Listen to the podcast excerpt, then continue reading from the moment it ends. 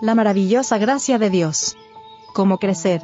Creced en la gracia y el conocimiento de nuestro Señor y Salvador Jesucristo. Segunda de Pedro 3, verso 18. Es privilegio de los jóvenes crecer en gracia espiritual y conocimiento, a medida que crecen en Cristo.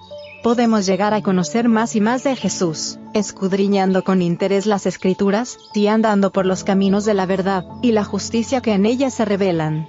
Los que crecen continuamente en la gracia serán constantes en la fe, y avanzarán. Cada joven que se ha propuesto ser un discípulo de Jesucristo debería tener un ferviente deseo en su corazón de alcanzar la más elevada norma cristiana de ser obrero con Cristo. Si se propone como blanco figurar entre aquellos que serán presentados sin faltas ante el trono de Dios, avanzará continuamente. El único modo de permanecer firme es progresar diariamente en la vida divina. La fe aumentará así, cuando se halla en conflicto con dudas y obstáculos, los vence.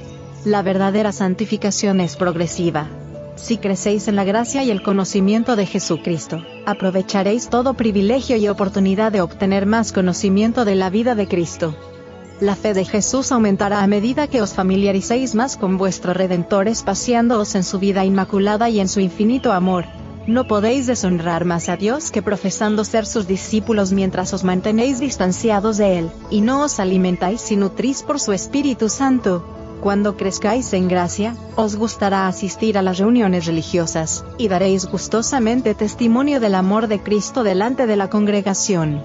Dios, por su gracia, puede hacer prudente al joven, y dar a los niños conocimiento y experiencia. Unos y otros pueden crecer diariamente en gracia. Mensajes para los jóvenes. Páginas 119 y 120. Mientras tengamos la mirada fija en el autor y consumador de nuestra fe, estaremos seguros. Pero debemos colocar nuestros afectos en las cosas de arriba, no en las de la tierra. Por medio de la fe debemos elevarnos cada vez más en la adquisición de las gracias de Cristo. Ibid. Página 102.